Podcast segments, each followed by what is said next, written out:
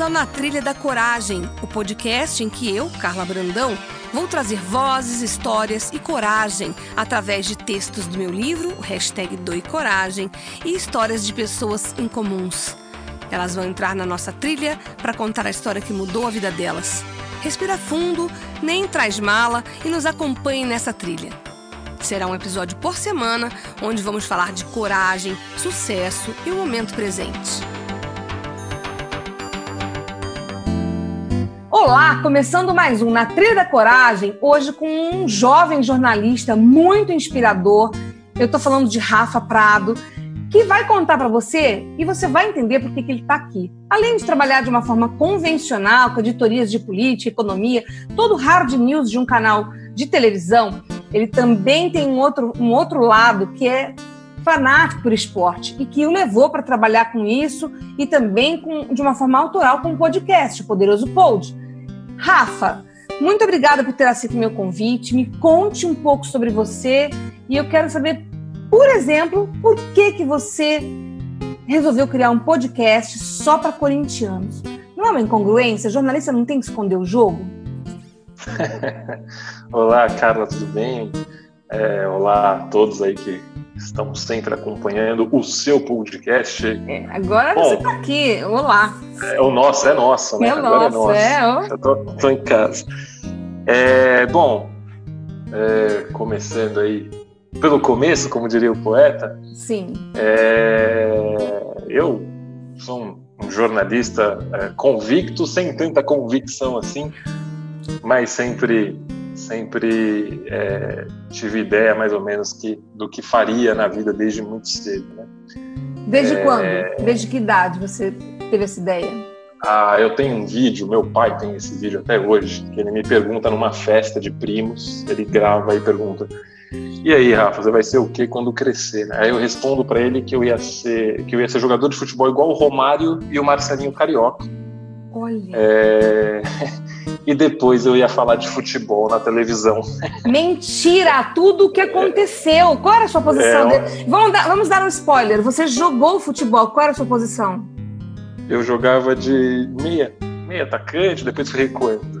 Ah, Aí jogava no meio de campo. Entendi. Joguei, foi, foi, fui da base aí durante muitos anos, virei profissional e joguei na Europa durante quatro anos antes de voltar para o Brasil. E por que, que parou de jogar? Desculpa que eu tô para te perguntar isso faz um tempo. Ah, longa história. É, eu gosto do futebol, sempre foi minha paixão, mas a vida, o cotidiano do futebol é complicado.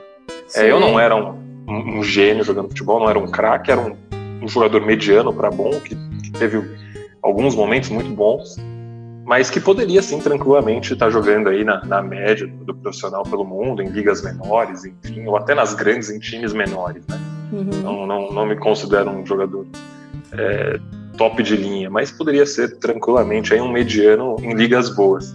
Mas a rotina era difícil, eu tive alguns problemas crônicos no, no tornozelo também. Ah, logo vi que tinha alguma coisa física, né? Alguma coisa. Mas, é, mas não é só isso, não. É, confesso para você que eu tive fases assim, irregulares, muito por, por conta minha, assim, também. A rotina do futebol é muito desgastante. É, o dia a dia não é fácil, não é só aquele mundo de glamour que todo mundo acha. É, é mais desgastante do que a rotina do jornalista?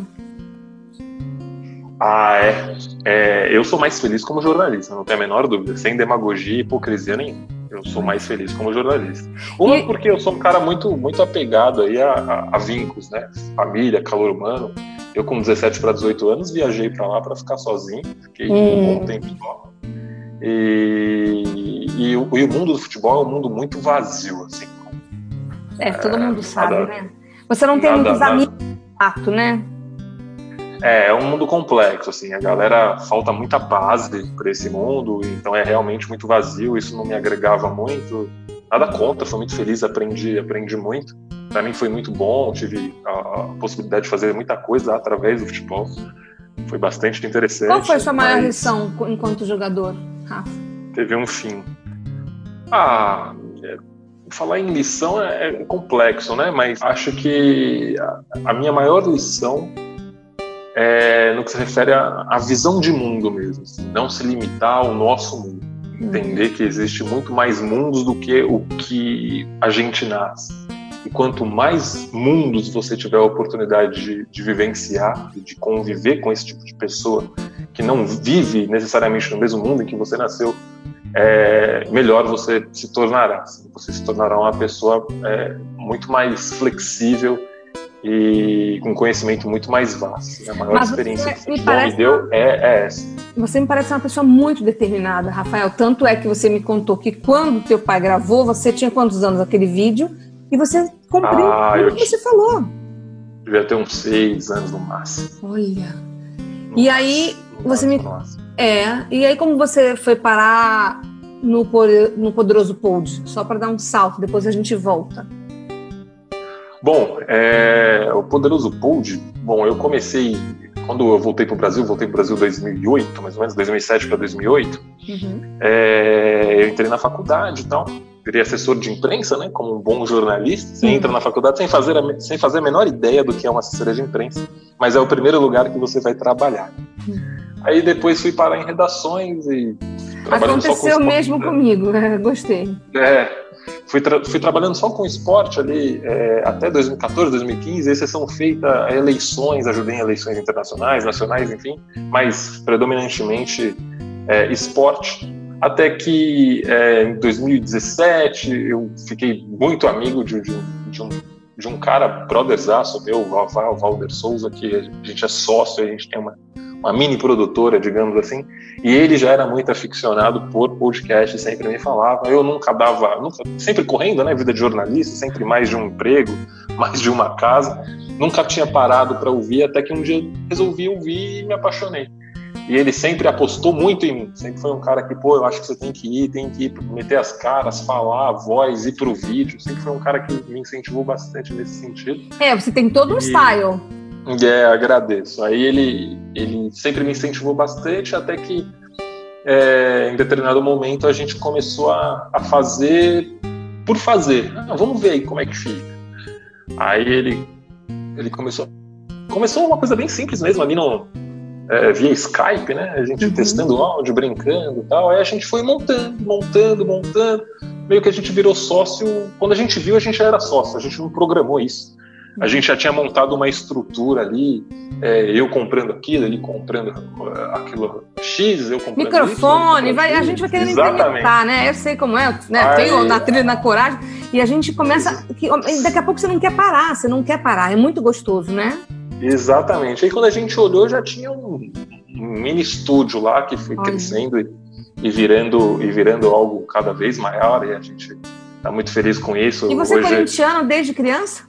Desde que a gente edita nasceu? muita coisa sempre, ó, sim, uma família extremamente corintiana, digamos assim, até é, foi a sua primeira pergunta, né? A gente acabou que a conversa boa acabei não respondendo, mas é, é isso, uma família extremamente corintiana, não? Todo mundo é, do meu pai, que é o irmão mais velho da, da minha família paterna, digamos assim, uhum. ao meu tio mais novo, que é o caçula dos irmãos do meu pai, que é aquele integrante de torcida organizado, organizada fanática. Jura? Olha. É.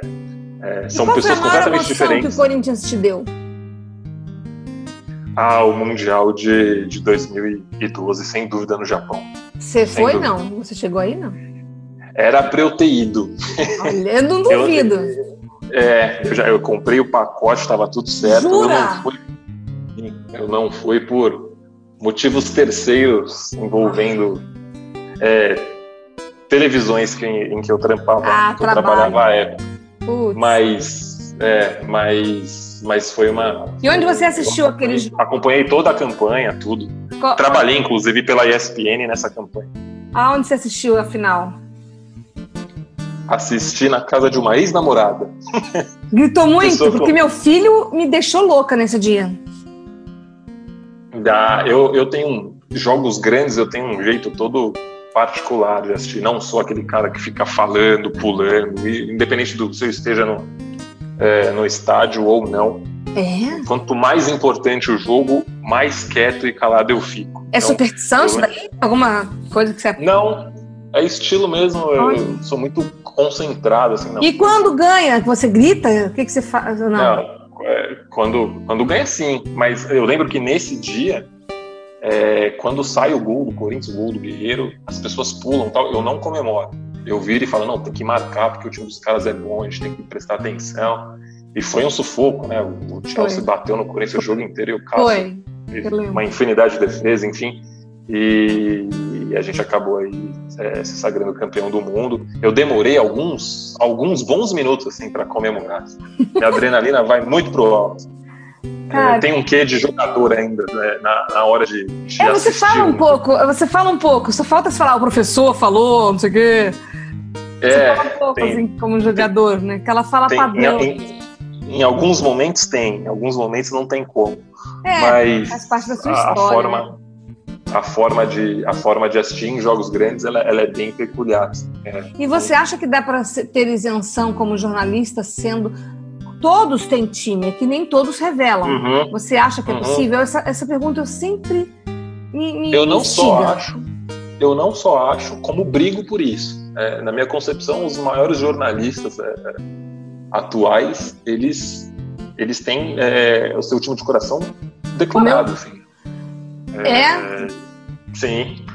Você pegar o Mauro Betting, todo mundo sabe o time. Ah, sim, o Mauro, Mauro Betting. Eu, eu, o, Mauro, o Mauro César da ESPN, todo mundo sabe o time. Você sim. pode concordar, você pode é, gostar ou não do estilo da pessoa. O Mauro César é um cara mais polêmico. É, as pessoas têm até restrições a alguns comportamentos, mas você não pode negar a qualidade do profissional. Ele, ele sabe muito de futebol. Isso é Mauro Betting é palmeirense é. roxo. É, o Mauro Betti é um palmeirense roxo. Porque o pai é, o André Rizek, né? o André, o André Rizek é um outro grande apresentador, que é corintiano assumido. E ele e eles todos é, com, com, times declarados, eu, eu sigo o mesmo caminho, não, não vejo problema. Eu acho, inclusive, que é ofensivo quando você é podado, digamos assim, pelo, pelo seu veículo. É claro que a gente está lá também para cumprir ordens. Se chegar essa ordem, a gente vai ter que cumprir. Não vou ser aqui demagogo e querer mudar o mundo.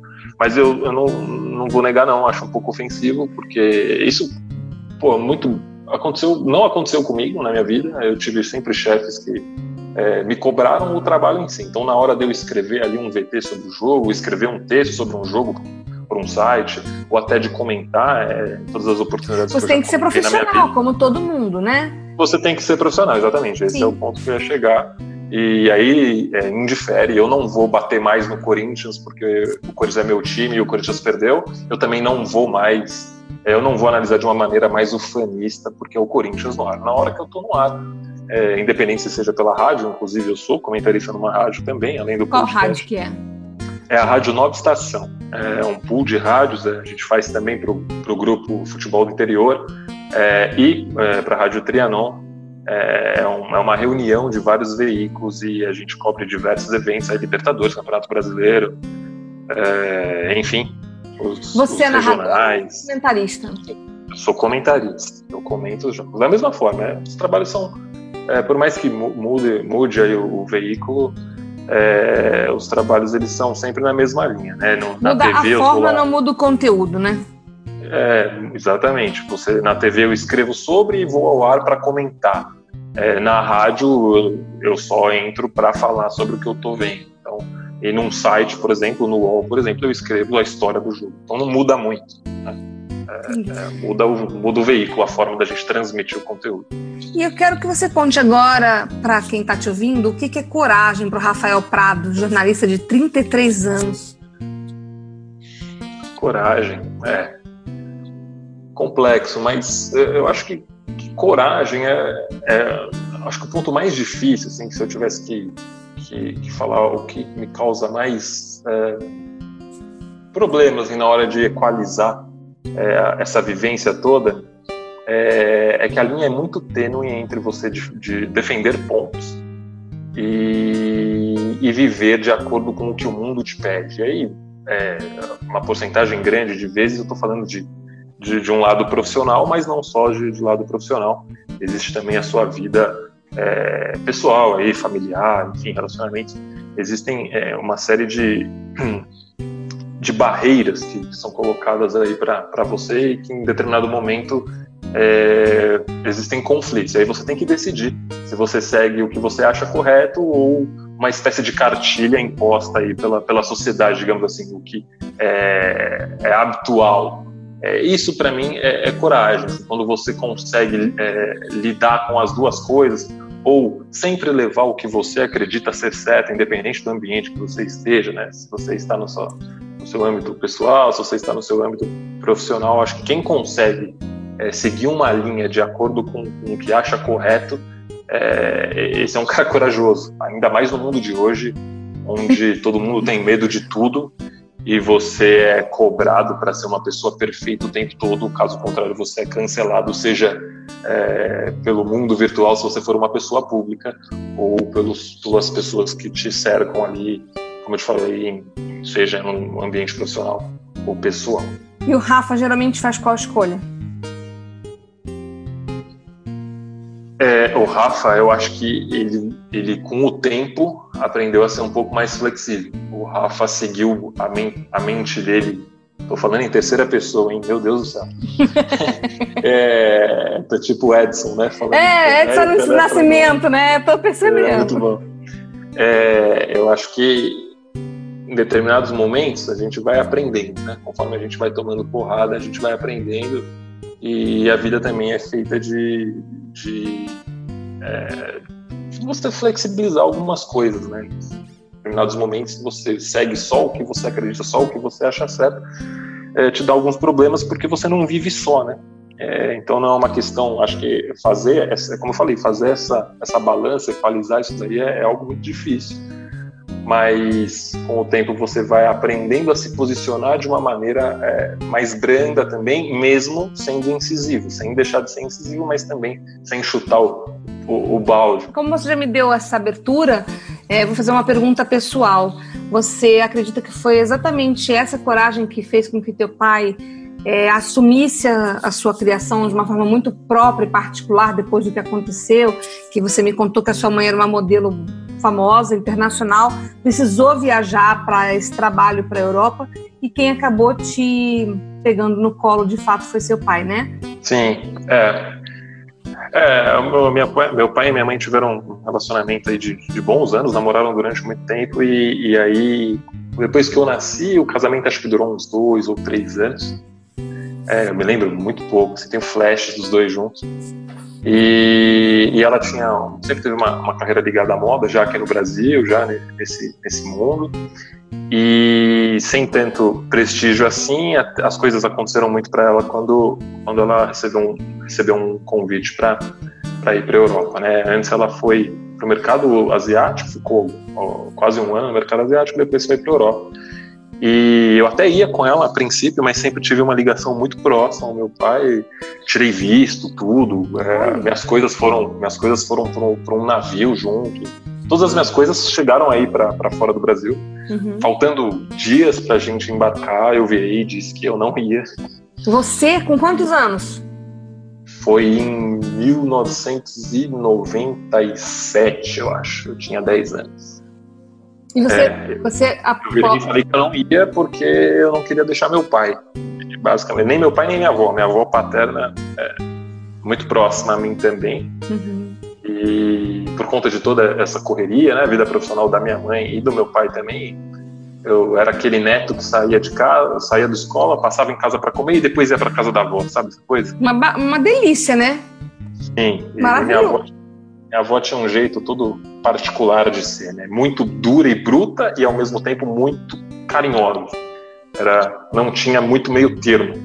Uhum. É, eu costumo dizer que ela, ela era uma, uma senhora analfabeta, mas genial. Né? Não sabia escrever nada, uhum. mas enxergava o mundo de uma maneira brilhante e algumas coisas que ela me disse ainda na minha infância viraram uma espécie de, de, de Bíblia sagrada para mim. Não sou um cara tão religioso mas é um manual de vida. Sabe? Passa um trecho, uma frase desse manual pra gente. Conta aí, alguma coisa sábia da sua avó. Compartilha.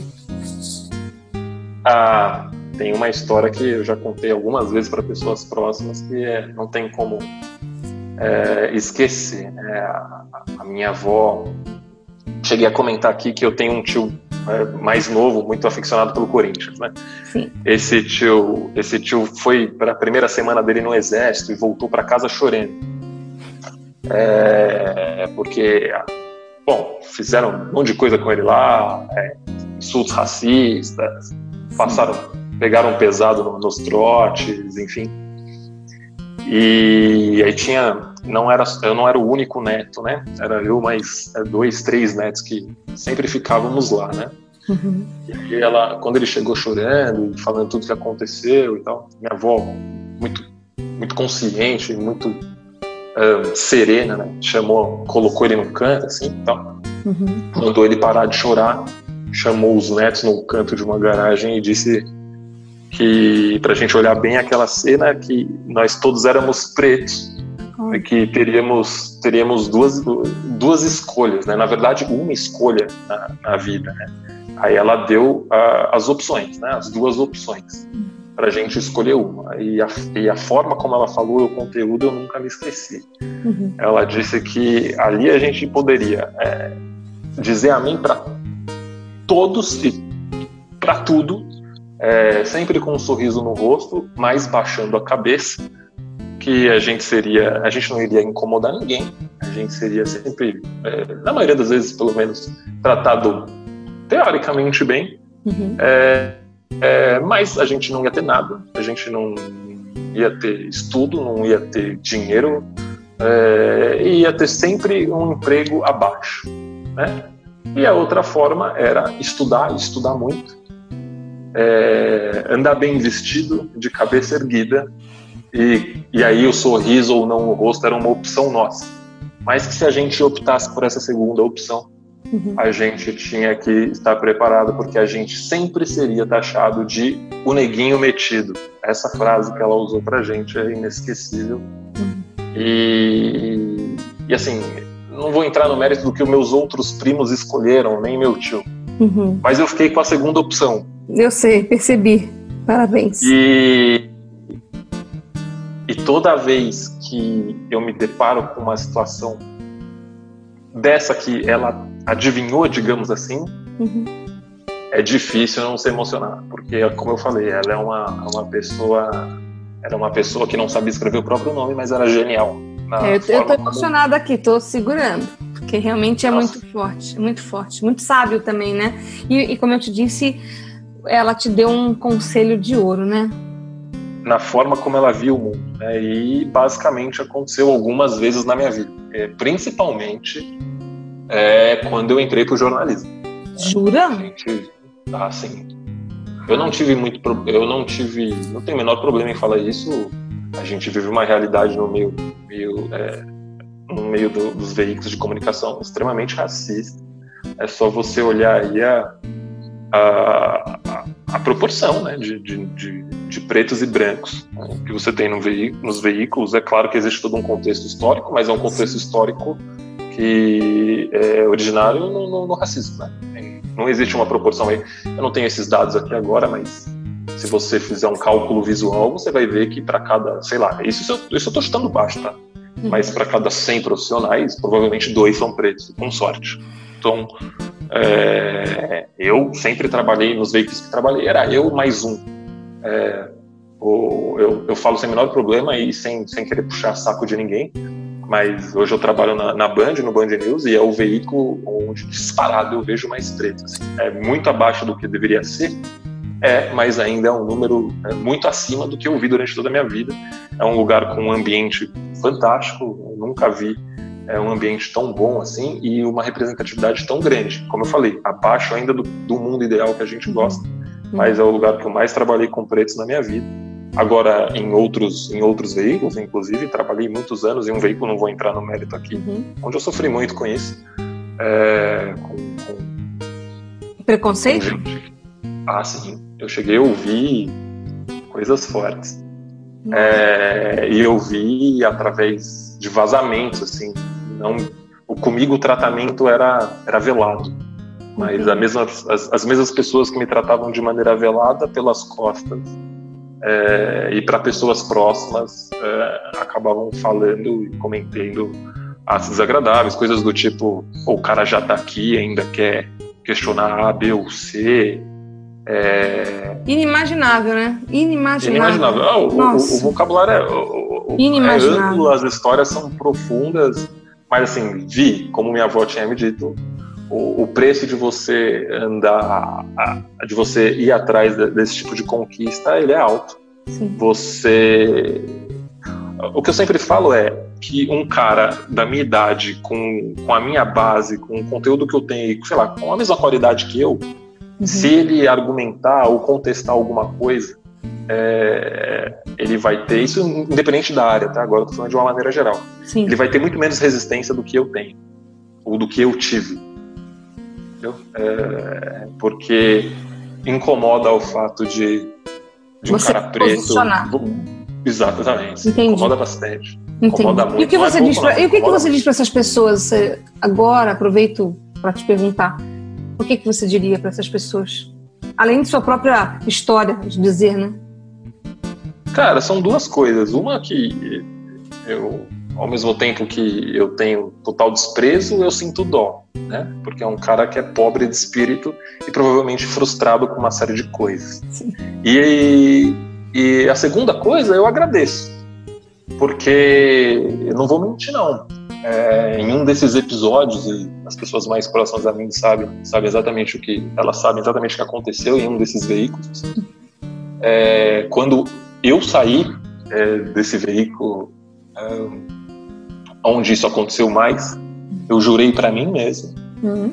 que eu ia, me, eu ia me tornar muito melhor do que eu já era e ia dar um jeito de não depender mais desse tipo de gente na minha vida. Então, eu tenho certeza que diariamente eu me tornei um profissional melhor, é, motivado também, não só por isso, claro, Sim. mas também é, por gente baixa desse nível. Né? Essas pessoas inconscientemente me tornaram um profissional melhor e uma pessoa mais forte. E para falar em promessa, você também me contou de uma outra promessa de vida que você tem, né? Que você falou que, Sim, né? Conta. Sim, é, eu, eu como, como eu- a gente falou aqui, a minha relação com a minha mãe foi um pouco distanciada por, por conta de toda a, a vida profissional dela. Eu acho que a minha mãe, durante muito tempo, acabou se perdendo um pouquinho, mas é Isso gerou um de- sentimento em você que gerou essa De- de vontade modo. agora, né?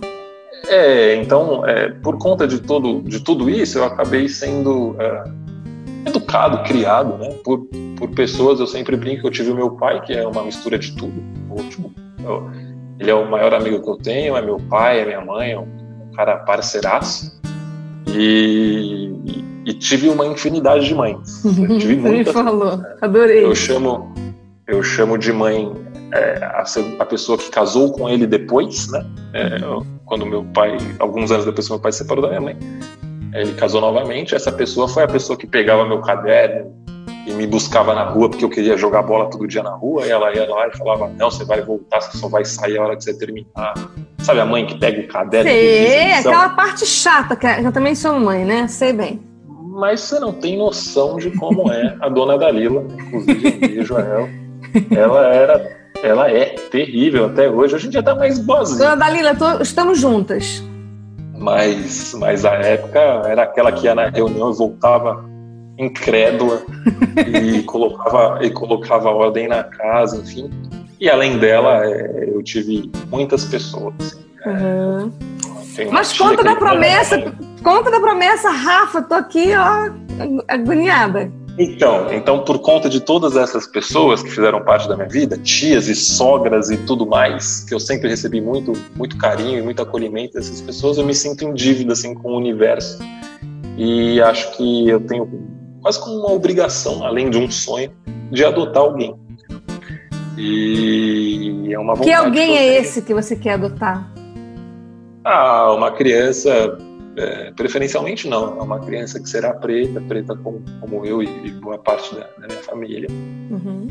e que, e que de preferência não seja muito nova. Acho É muito mesmo? fácil também. Ah, acho cômodo, assim, não estou aqui julgando ninguém, mas eu não quero o bebezinho de dois meses. O bebezinho de dois meses eu mesmo faço. entendeu?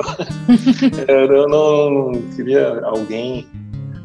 é, não sei. Eu vou- entrevistei vou um juiz. Eu entrevistei um juiz, você, quem, ele até fala isso, né? Justamente você, pessoas como você que querem adotar crianças mais velhas, é mais ágil para adotar. Quando você decidir, ficará mais rápido, porque É, eu- a, a faixa etária que, que, que é mais preterida, né? Que, que são crianças acima de 7 anos. Então, se você escolher. Exato, eu acho. 7 anos fica até que... mais rápido e mais fácil. Basta que você deixe isso bem é, definido na hora que você faz o, todo o protocolo inicial, né? Eu não estipulei uma data, tenho muita coisa para estudar sobre isso também, até na parte psicológica da coisa, não é uma coisa fácil, é uma pessoa que entra na nossa vida e muda a nossa vida, mas também tem a vida completamente alterada e, e chega com uma série de é, pesos emocionais, digamos assim. Né? Então, é, acho, que, é, acho que é delicado aí para todo é mundo. É um grande desafio, né? Você vai.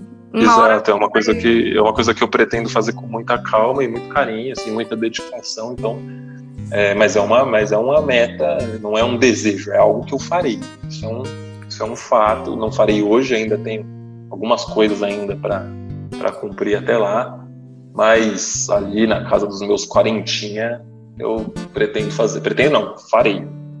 Muito bom. Parabéns, parabéns.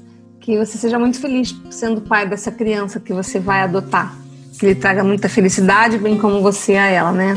E eu tenho que é. finalizar esse podcast falando do Poderoso Pod, para quem quiser ouvir também, quem né, compartilhando, trocando, que falo que o verbo do século é compartilhar, Rafa. Sim. E é por isso que eu estou também trazendo você para essa trilha, que é a trilha da coragem, é, permeando toda essa sua história pessoal, contando todo esse seu trabalho, é, essa sua luta e esses seus sonhos. São coisas muito bacanas para inspirar quem está ouvindo a gente aqui. E aí eu queria que você desse uma mensagem final para quem está te ouvindo sobre, primeiro, Corinthians, uma coisa rápida, que eu sei que as suas análises são complexas e são. Eu não sou corintiana, sou flamenguista, por enquanto campeã brasileira, aproveitando para aproveitando tripudiar, porque por enquanto eu ainda posso. Então, uma mensagem para todos os corintianos que estão te ouvindo e uma mensagem de, de um menino tão sonhador, determinado, você é muito determinado, para quem está te ouvindo. É, vamos lá, começando pelo Corinthians, o, Corinthians independe de fases dentro de campo. Né? Costumo dizer que o Corinthians é, ele é maior que tudo e ele independe de terceiros também. Então não tem fase, não tem terceiros. O Corinthians é uma camisa que joga só e que é guiada aí por uma multidão apaixonada e sem torcidas terceirizadas. É uma brincadeira que a gente faz aí. É, então, que independente da fase, fases ruins, fases boas, uhum. é, é, um time que naturalmente se, se molda e, e, e retoma aí o, os caminhos do, dos bons, o caminho dos bons jogos, os caminhos da, da, das, das vitórias. Né? A gente costuma dizer que o Corinthians vive só do Corinthians. É, é uma instituição que independe de terceiros, é, é uma grandeza absurda, uma imensidão incalculável também. Perfeito. E, e a mensagem do Rafa?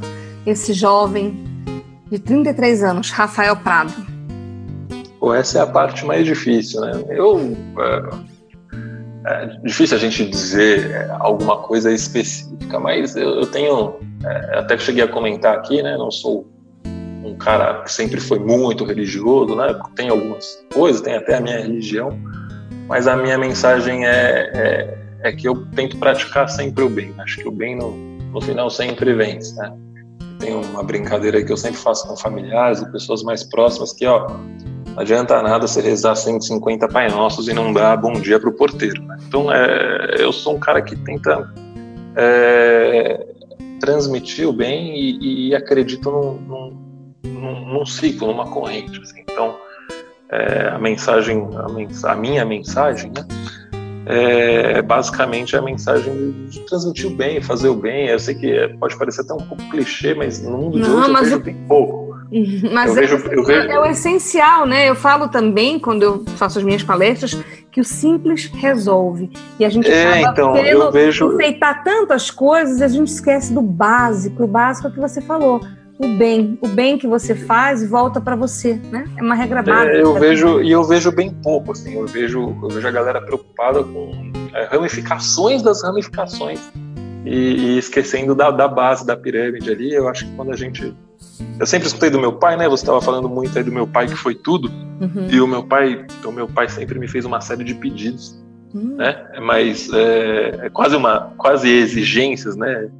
Durão e, e, e, coração grande como ele é, mas sempre me disse que, independente do momento, ele sempre me pediu, me ordenou né, praticamente que eu não, em momento algum, é, pisasse em ninguém e, e ajudasse quem, quem, quem, eu pudesse ajudar e tocasse a minha vida sempre de uma maneira, de uma maneira leve para fazer e receber o bem que fazendo as coisas aconteceriam.